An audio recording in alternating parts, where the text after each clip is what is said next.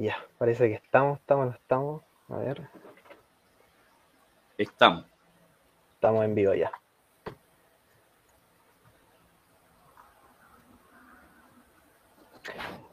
Bueno, hoy les doy la bienvenida a todos y a todas. Eh, estamos en- otro capítulo de Confrontaciones, aquí con el compañero Nicolás Alexi y quien le habla Pablo.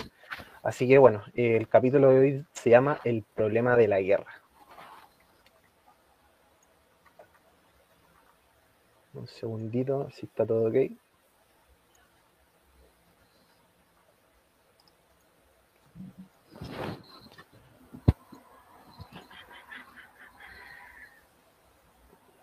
Pucha, yo hoy día estoy a cargo de todos los botones, mi primer día, así que ya bueno, y Oscar Waldo Soy, confirmando soy escucha nuevo. Es, la- es mi primer día, jefe. Sí, Sí, está bien, cosas, así que ahí estoy viendo todos los botoncitos, Sí. pero bueno, cos- cosas de ahí- la, de la televisión en directo. Claro, claro. Gajes del en vivo. Ahí, Sí. ahí nos están diciendo que así se escucha eh, Sí. Pablo. Vale, Oscar ahí. Hagámosle entonces. Sí, pues ya. Partamos. Bueno, compas, como dice ahí, el título El problema de la guerra, bueno, está sucediendo algo bastante complejo en Europa. Se va a cumplir ya casi un mes desde que comenzó la invasión Rusia a Ucrania. Un conflicto armado que tiene en tensión a todo el mundo por las, por las consecuencias que puede traer y que si bien se están diciendo que se encuentran ya en negociaciones, tanto el gobierno de Ucrania como Rusia, eh, sigue bastante en tensión todo lo que puede estar ocurriendo, porque de parte de Rusia todavía no se han retirado las tropas. Estoy sintiendo como un telefonito por ahí, no Sí. sé si... Puta, es que se me. No, compa, no te preocupes, que... No, bueno. No, sorry, ya. No, no te preocupes. Estamos llenos de. Voy a apagar el teléfono, que me empezó a sonar y. Ahí lo apagué. Como, como ese personaje que arrastró una banca en la catedral en medio de. Ahí lo, ahí lo apagué. Perdón, perdón, perdón, perdón. No, compa, Dale, dale. estaba preocupado que podría ser de acá, dije, chuta, me está No, no, no, ¿qué no. será? Disculpa, disculpa, disculpa. Que siempre apago el teléfono para estas cuestiones y ahora lo dejé abierto y sorry, perdón. No te preocupes. Partiendo de cero. Dale. Bueno, compas, como le comentaba, está una situación bastante complicada en Europa. Ya se va a cumplir casi un mes desde la invasión Rusia a Ucrania. Y bueno, tiene a bastante en tensión al mundo por todas las consecuencias que ha traído y puede traer. Y si bien comentaba por ahí de que si el- ambos países ya están supuestamente en negociaciones para conversar un alto al fuego, eh, nada asegura de que finalmente se vaya a detener el, el conflicto bélico en lo que va. Bueno, se está negociando un alto al fuego, pero por parte de Rusia al menos no se han retirado las tropas. Entonces queda bastante en duda de cuánto puede durar este conflicto. Como que al menos yo lo veo, no, no se solucionaría así en un corto periodo. Y bueno, han ocurrido distintos hechos a lo largo de esta guerra y que no han dejado indiferente a nadie. Han salido un montón de análisis, ya sea tanto político, económico, geopolíticos, políticos. Entonces, bueno, de parte de Revista Confrontaciones, el equipo conformado acá, lo que nosotros queríamos hacer un análisis bien político en verdad, sacar un par de reflexiones de cosas bien en específicas. Sabemos que este tema da para hablar para largo, vamos a omitir bastantes detalles, bastantes hechos, pero esto es con el fin de centrar, como yo decía, en una discusión lo más política posible. Y que, bueno, sobre todo, como es la línea de este programa, apelar a lo que es el sentido de la y los trabajadores. Así que, bueno, a mí me gustaría partir como por algo bien básico, creo yo, que, bueno, eh, a raíz de este conflicto han salido distintas posiciones de, de ciertos sectores y quería abarcarme específicamente los que han salido de sectores de parte de izquierda, que bueno, sin complicaciones, sin nada, algunos sectores lo que han hecho es finalmente justificar esta invasión rusa de parte de Ucrania, o sea, que avalan la invasión y que dicen que básicamente Rusia está en, lo, lo correcto finalmente, lo que está haciendo el gobierno. Y bueno, entre de los argumentos que más destacan, al menos yo veo dos, uno de ellos es estas organizaciones de carácter filofascista, desde distintos medios se dicen que son directamente nazis, como si se tratara de, de la Alemania nazi propiamente tal. Entonces lo que viene a decir esto es que Rusia dice, bueno, lo que nosotros queremos hacer con esta operación militar, que así lo llaman ellos una operación militar, es desnazificar finalmente Ucrania con, con esta invasión. Otro de los argumentos que he visto bastante es, bueno, la cercanía de la OTAN que está teniendo con los distintos países que colindan con, con Rusia, con la frontera de Rusia, que bueno, tienen distintas relaciones, eh, tanto políticas como ya militarmente. Entonces lo que están diciendo los rusos es que esta cercanía de la OTAN a, a estos países que colindan con Rusia que finalmente viene a ser una amenaza para, la, para Rusia. Entonces esta suerte de invasión vendría a ser una, una legítima defensa ante una potencial invasión, que eso es lo que dicen los rusos, de la OTAN finalmente hacia Rusia. Bueno, hay distintos argumentos que vienen a, legitimar también esta invasión, pero me quería centrar en estos dos, Nicolás y Alexis, y eso es lo que le quería preguntar. Así, ¿se justifica finalmente con estos argumentos que acaba de mencionar la operación militar que se está llevando? ¿Creen que está en lo correcto? ¿Son argumentos válidos? O también les quería preguntar si saben de otros argumentos que les gustaría debatir aquí. Así que ahí, bueno, paso la palabra, no sé quién quiere partir, si Alexis o Nicolás. Em, bueno, yo, yo, yo puedo ir. Em, bueno, lo, primero, eh, hacer, hacer un comentario respecto a que, como, como el Pablo mencionaba al, comienzo, aquí el, objetivo que tenemos nosotros de conversar eh, es un poco utilizar el, conflicto que está sucediendo en... No, abandonó el, Alexi. Sí, no, pero dale, ahí se nos va a integrar. El conflicto que está sucediendo en, en, en Ucrania con, con Rusia pero principalmente para problematizar el problema de la guerra en, clave socialista. Ese es un poco el, objetivo que tiene este, este programa, más allá de eh, centrarnos en, la cuestión, en la minucia eh, ruso-ucraniana y, los detalles más eh, geopolíticos y, esta cuestión como ya de, de, los, analistas, de los analistas internacionales. Aquí yo, yo no soy analista internacional.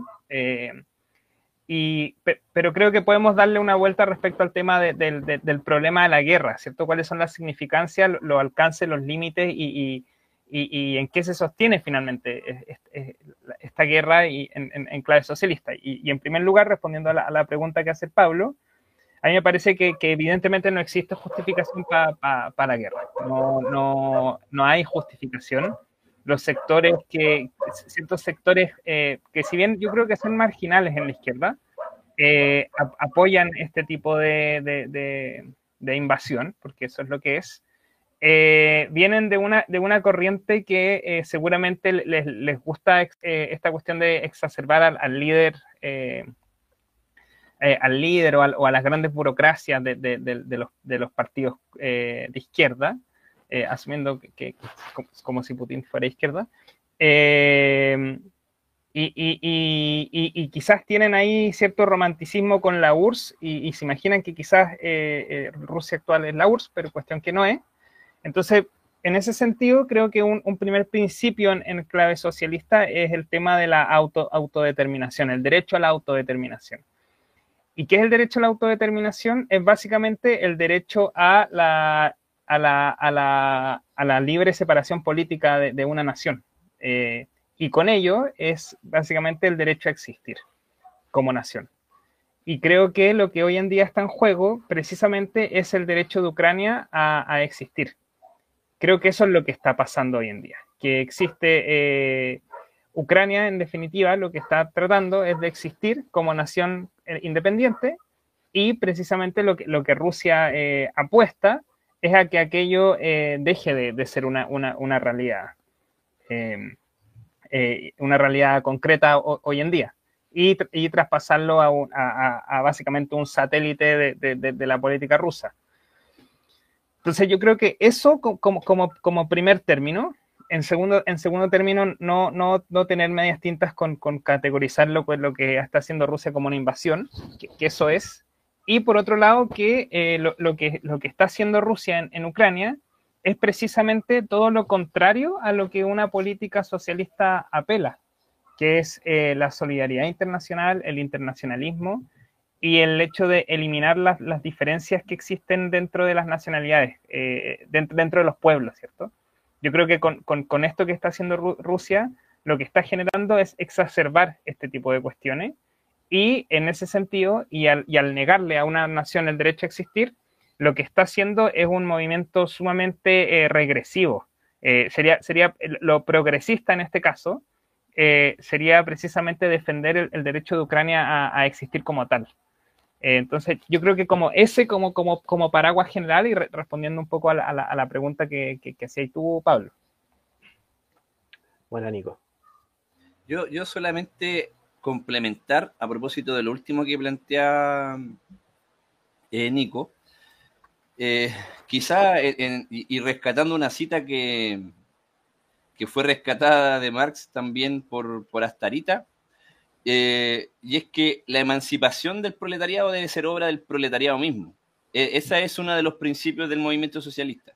Y esa emancipación se rescata, ¿cierto?, desde la obra de Marx, es imposible si las masas de trabajadores no disponen de las libertades para expresarse y organizarse, menos aún si están sometidas a cualquier forma de opresión nacional. ¿Ya? Entonces, ese factor es determinante también si lo queremos poner desde la perspectiva del socialismo, como lo planteaba el Nico, y también ante la pregunta de cuáles, eh, de cuáles son o debiesen ser la posición de los trabajadores y las trabajadoras en la cuestión de la guerra. Claro. Sí, sí, sí, completamente de acuerdo.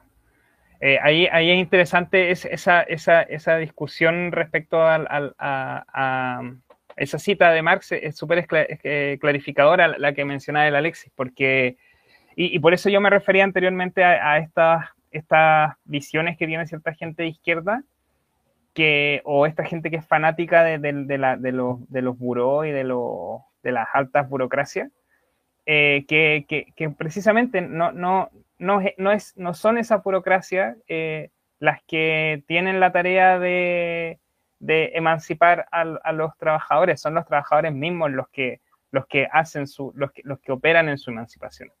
Las revoluciones no las hace en sí misma una vanguardia, no las hace en sí misma un partido, las hacen las masas, las hacen los trabajadores. Entonces, eh, eso es relevante y por otra parte, creo que esta, es una discusión que, se pierde un poco en, el, en, el, en, la teoría socialista y en el marxismo, pero Marx es una persona que, tiene muy muy consciente que existen diferencias de regímenes políticos dentro del capitalismo y lo que importa eh, son las libertades democráticas también.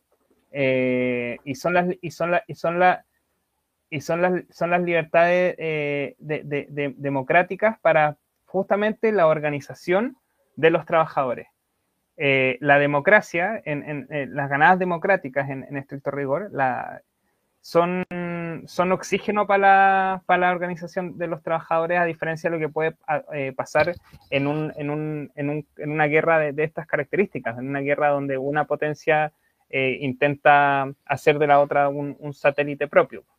Por eso es, lo importante y lo progresista y de, de, defender el derecho a la autodeterminación.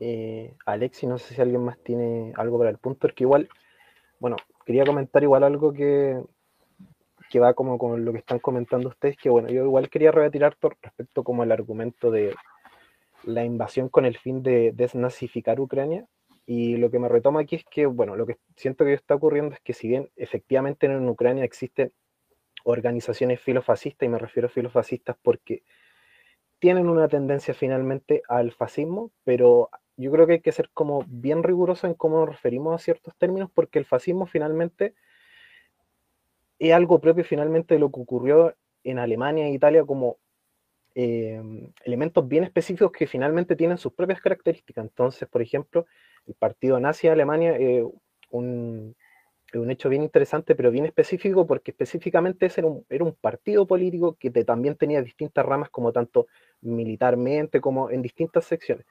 Entonces, eh, ¿a qué es lo que quiero llegar con esto? Efectivamente existen organizaciones de carácter fascista en Ucrania, pero eh, no se está dimensionando finalmente eh, si estas tienen un carácter político, porque hasta donde yo tengo entendido finalmente son organizaciones militares y hay que ser como bien específico ahí de finalmente de las, como hasta, hasta dónde se puede llegar con esto, porque lo que pasa finalmente es que se viene a justificar finalmente como que se puede nazificar un país, pero cabe preguntarse por qué otra nación, otro país, como de lo mismo que estábamos hablando del tema de la autodeterminación, por qué otro país, otra nación se tiene que hacer cargo del problema del fascismo como dentro de este país. Yo siento lo que está ocurriendo también es como una suerte de propaganda donde se está como exagerando finalmente lo que ocurre en Ucrania, que no reniego que es grave, ¿cachai? Hay eh, organizaciones de extrema derecha que están efectivamente cometiendo atrocidades y cosas bastante terribles allá, pero siento que finalmente no, no viene el caso para justificar la guerra.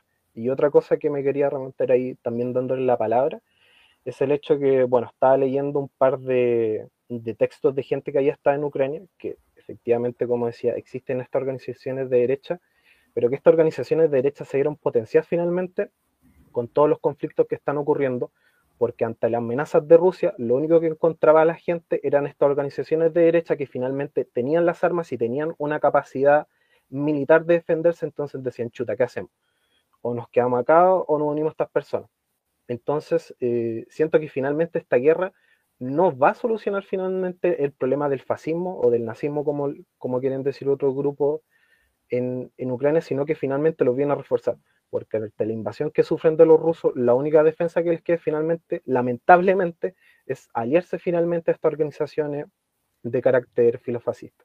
Eso por mi parte, no sé, Nico y Alexi. Sí, sí, yo, yo estoy, estoy, estoy, estoy de acuerdo con, con, lo que me, con lo que mencionáis. Ahí eh, quizás se está sobredimensionando ese problema del, del, del, de estas organizaciones filofascistas o, o, fascistas que existen en Ucrania. Y eso también habla un poco de la descomposición interna que existe en, en, en ese país y, y, que ha sido escenario de una guerra durante varios años ya, pues. Eh, desde, el, desde el 2013 a 2014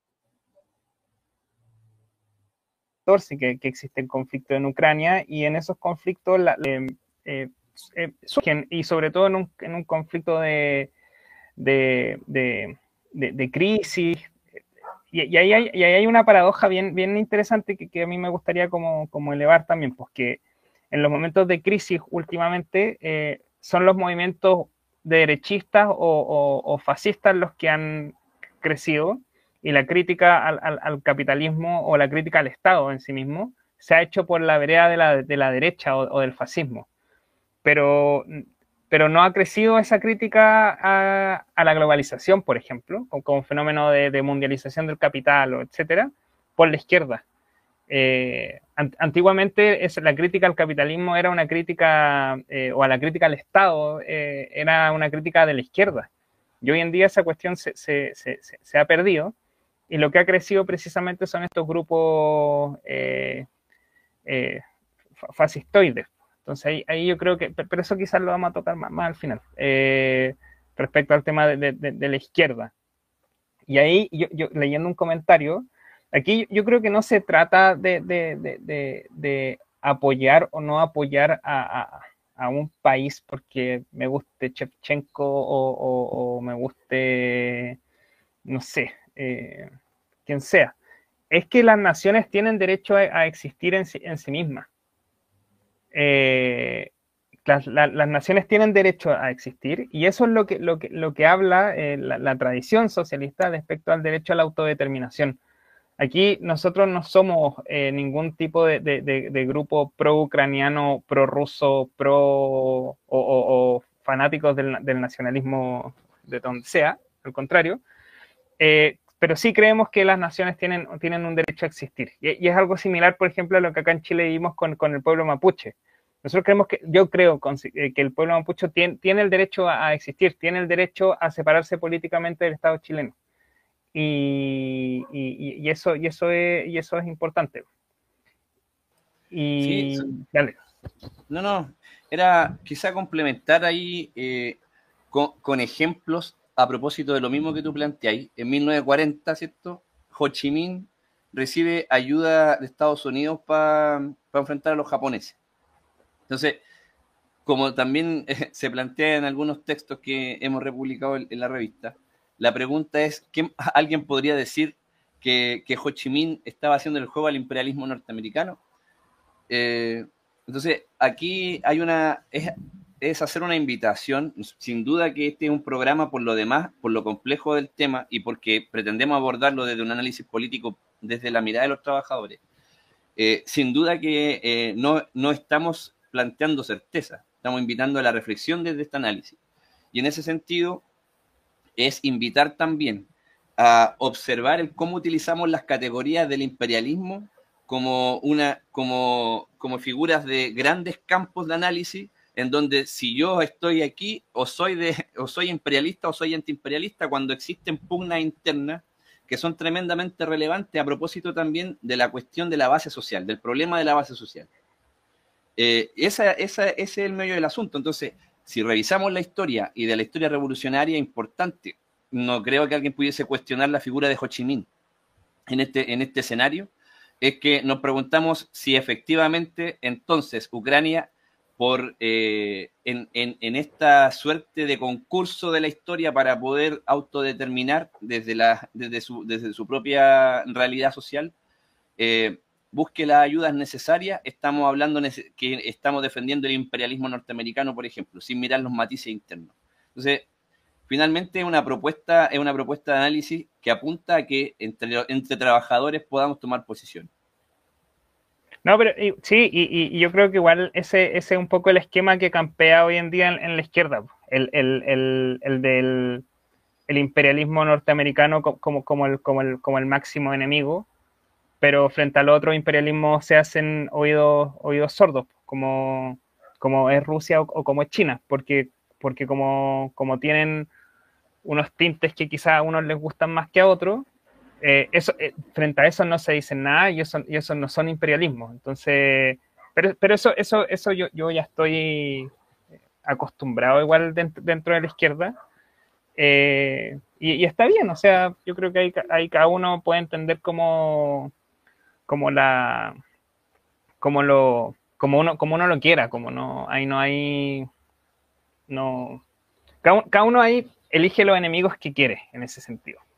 Pero el, esquema que, hoy eh, está reinando un poco en la izquierda es el tema de, que el enemigo es el imperialismo eh, norteamericano únicamente. Y, los otros imperialismos vendrían a ser eh, más progresistas cuando eso creo que está, está está demostrado que, no es así. Bueno, compañeros, ahí, bueno, están saliendo bastantes preguntas, comentarios.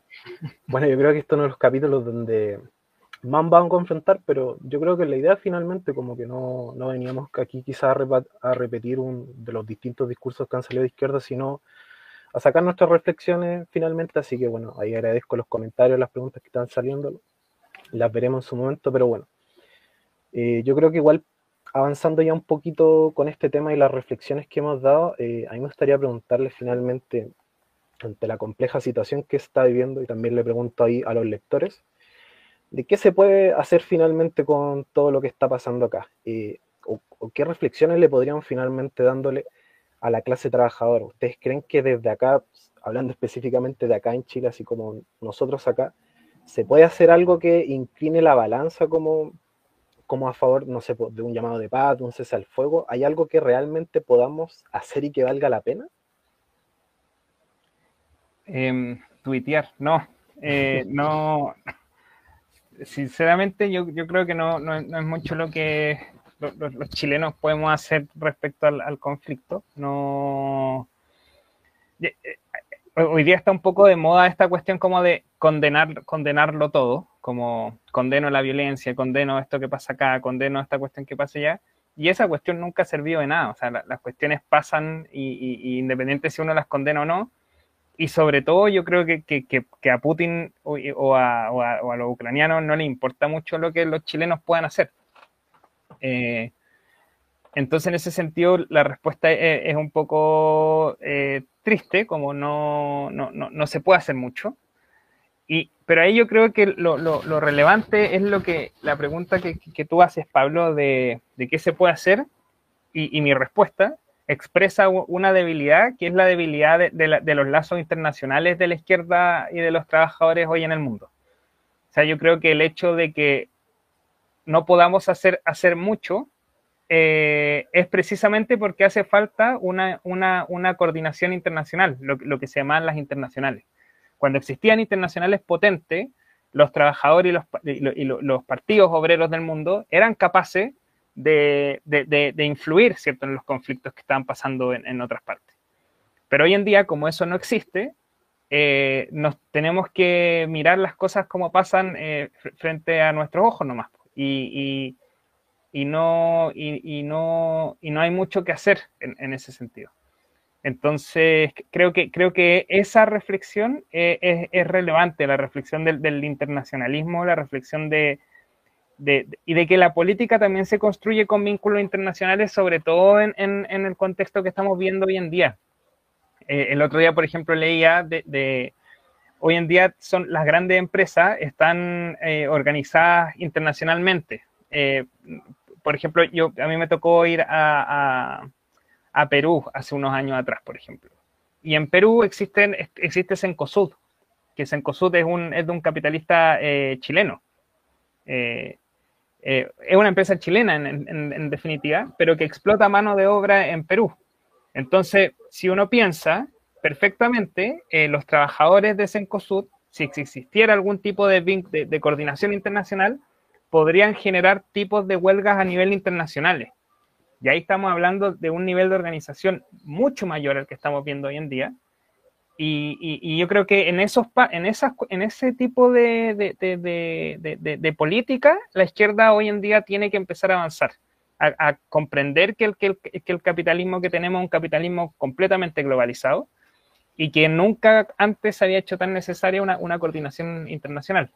Y, y eso, eso, yo creo que esa es un poco la debilidad que expresa la, la, pregunta que, que, haces tú, Pablo, y, mi respuesta de que lamentablemente no, no hay mucho que hacer.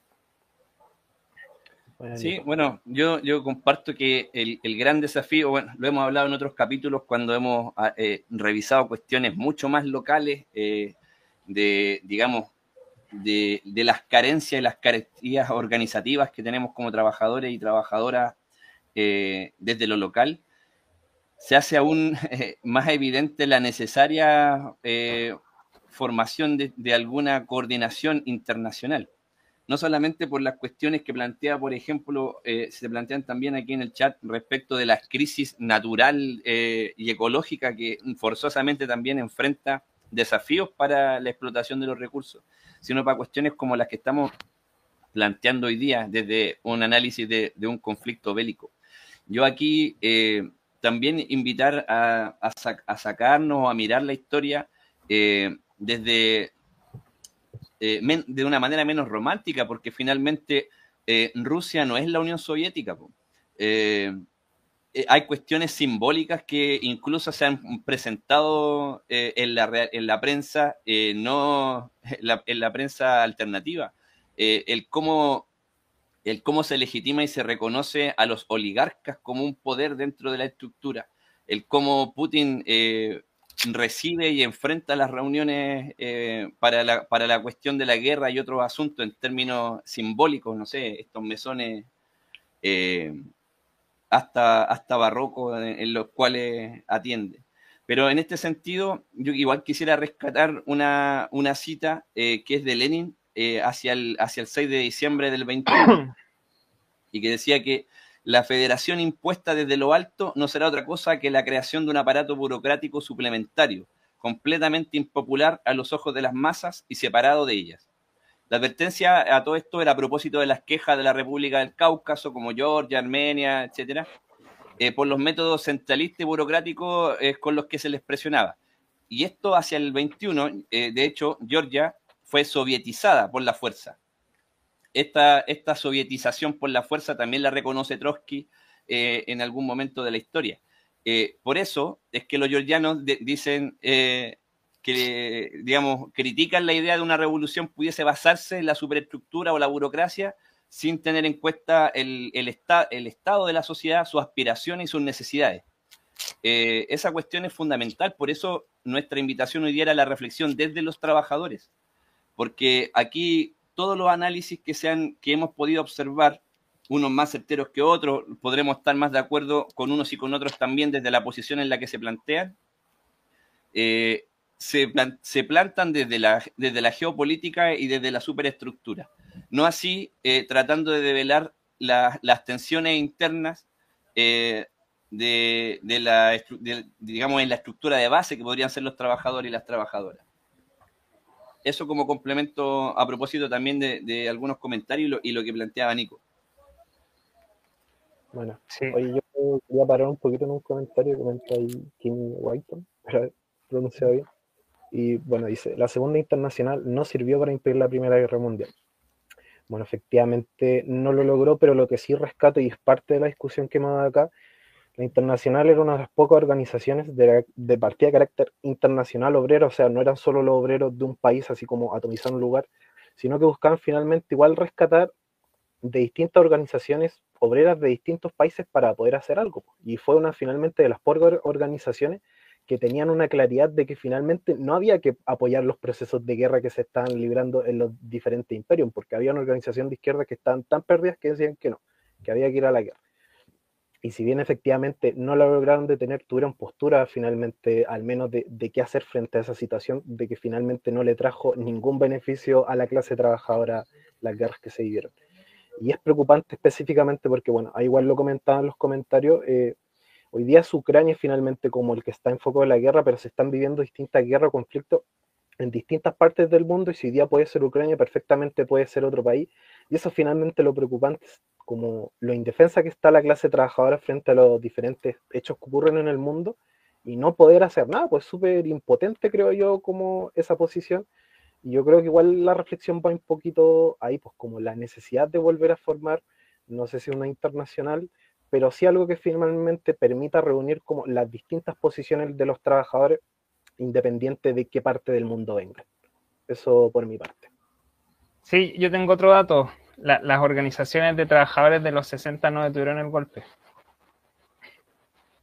¿Qué significa eso? Que no, no, no se va a intentar hacer las cosas como no no, no, no tienen, no, los resultados no, no, no, explican en sí mismas las, cosas, pues no, uno, uno, uno, uno tiene que, que, luchar por, por, por, establecer vínculos internacionales, por conformar una relación de solidaridad entre lo, eh, a nivel internacional, porque estamos viendo que existen conflictos a nivel internacional y la explotación hoy en día es cada día más internacional el, capitalismo se ha transformado en, ese sentido.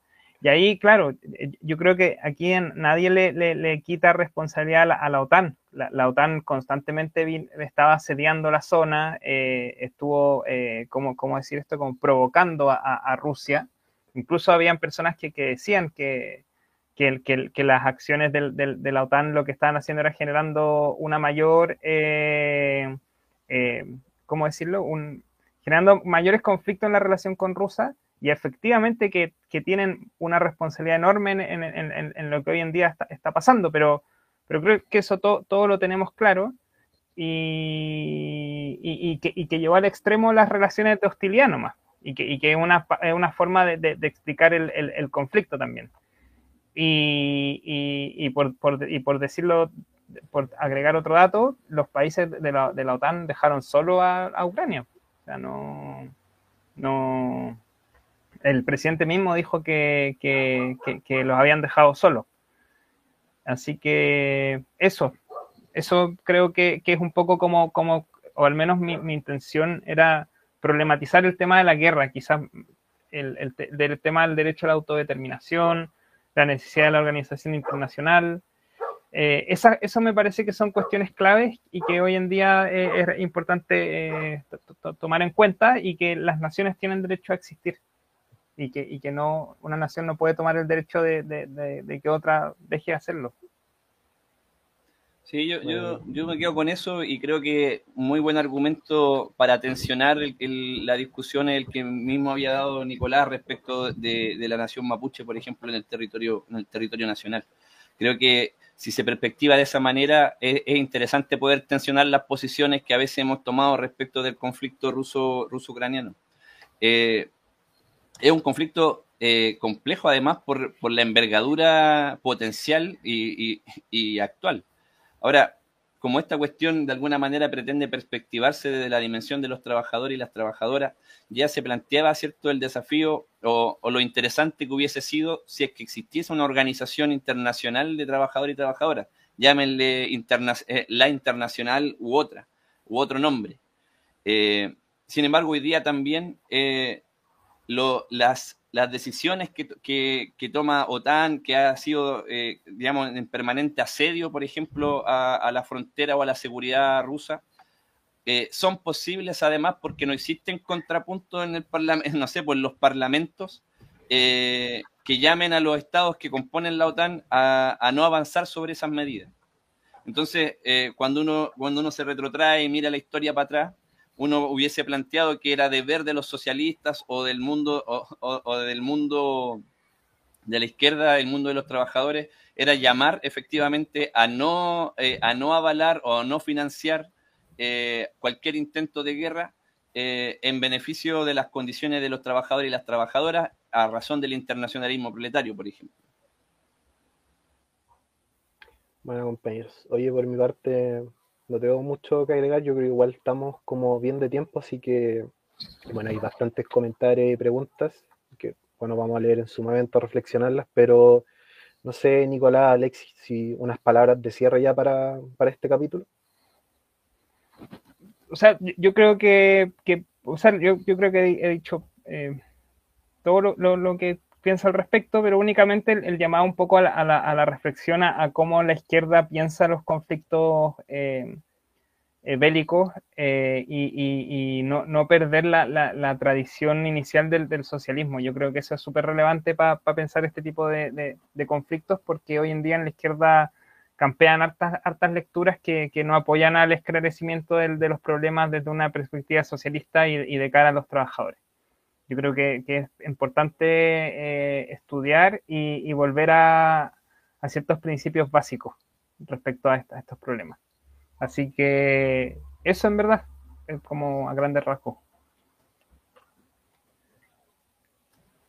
Sí, bueno, me sumo a las palabras, las palabras de Nicolás. Hoy día, hoy día es, necesario que podamos tratar de, retomar eh, esas lecturas desde el materialismo que nos permiten hacer una revisión, una mirada histórica más bien de, los sucesos en, vista de poder encontrar aquellos flancos sobre los cuales debemos eh, actuar con urgencia, determinar también cuáles son, cuáles son las acciones importantes que tenemos que, lograr no solamente desde la perspectiva local, sino internacional. En este sentido, eh, la, propuesta, la propuesta de este programa eh, apuntaba fundamentalmente a esa reflexión, eh, insisto, desde la mirada de los trabajadores, más bien desde las preguntas más que de las certezas.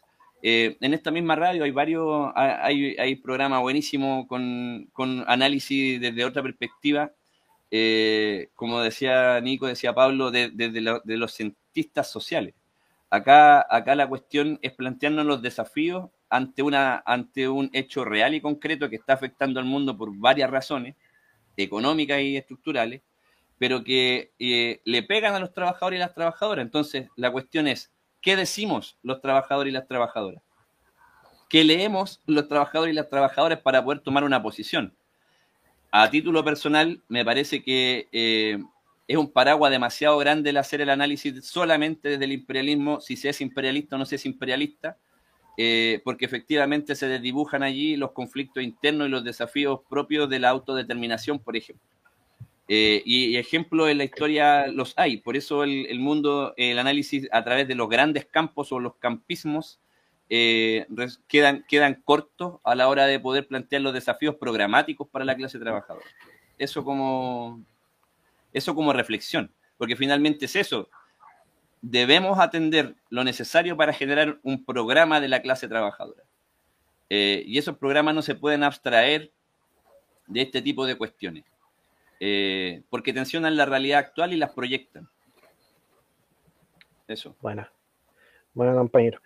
Bueno, por mi parte, bastante complejo el tema, creo yo, da para hablar así un montón. Y bueno, eso es lo que queríamos hacer con este capítulo, traer esta reflexión un poco más políticas, por así decirlo, del conflicto.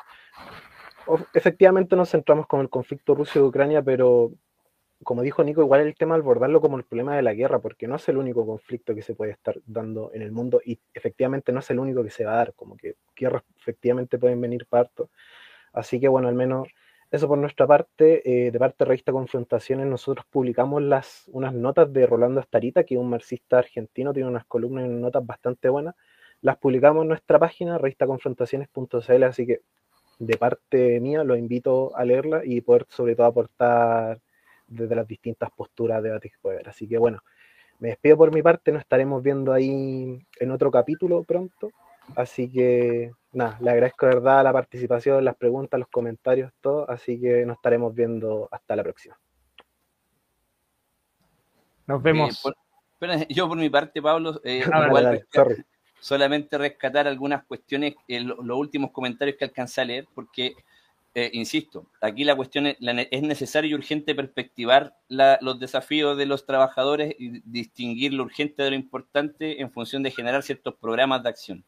Entonces, cuando, cuando se nos plantea y dónde está la cuestión del capitalismo, justamente estos son conflictos que responden a la naturaleza de las crisis capitalistas y las necesarias intervenciones que hacen para cuando el mundo ya está repartido, cuando las colonias, cuando el, mundo colonial eh, fue, en comillas, superado por el mismo avance y el desarrollo del capital. Entonces, efectivamente, las crisis que devienen del conflicto de la guerra son crisis que golpean a los trabajadores y a las trabajadoras.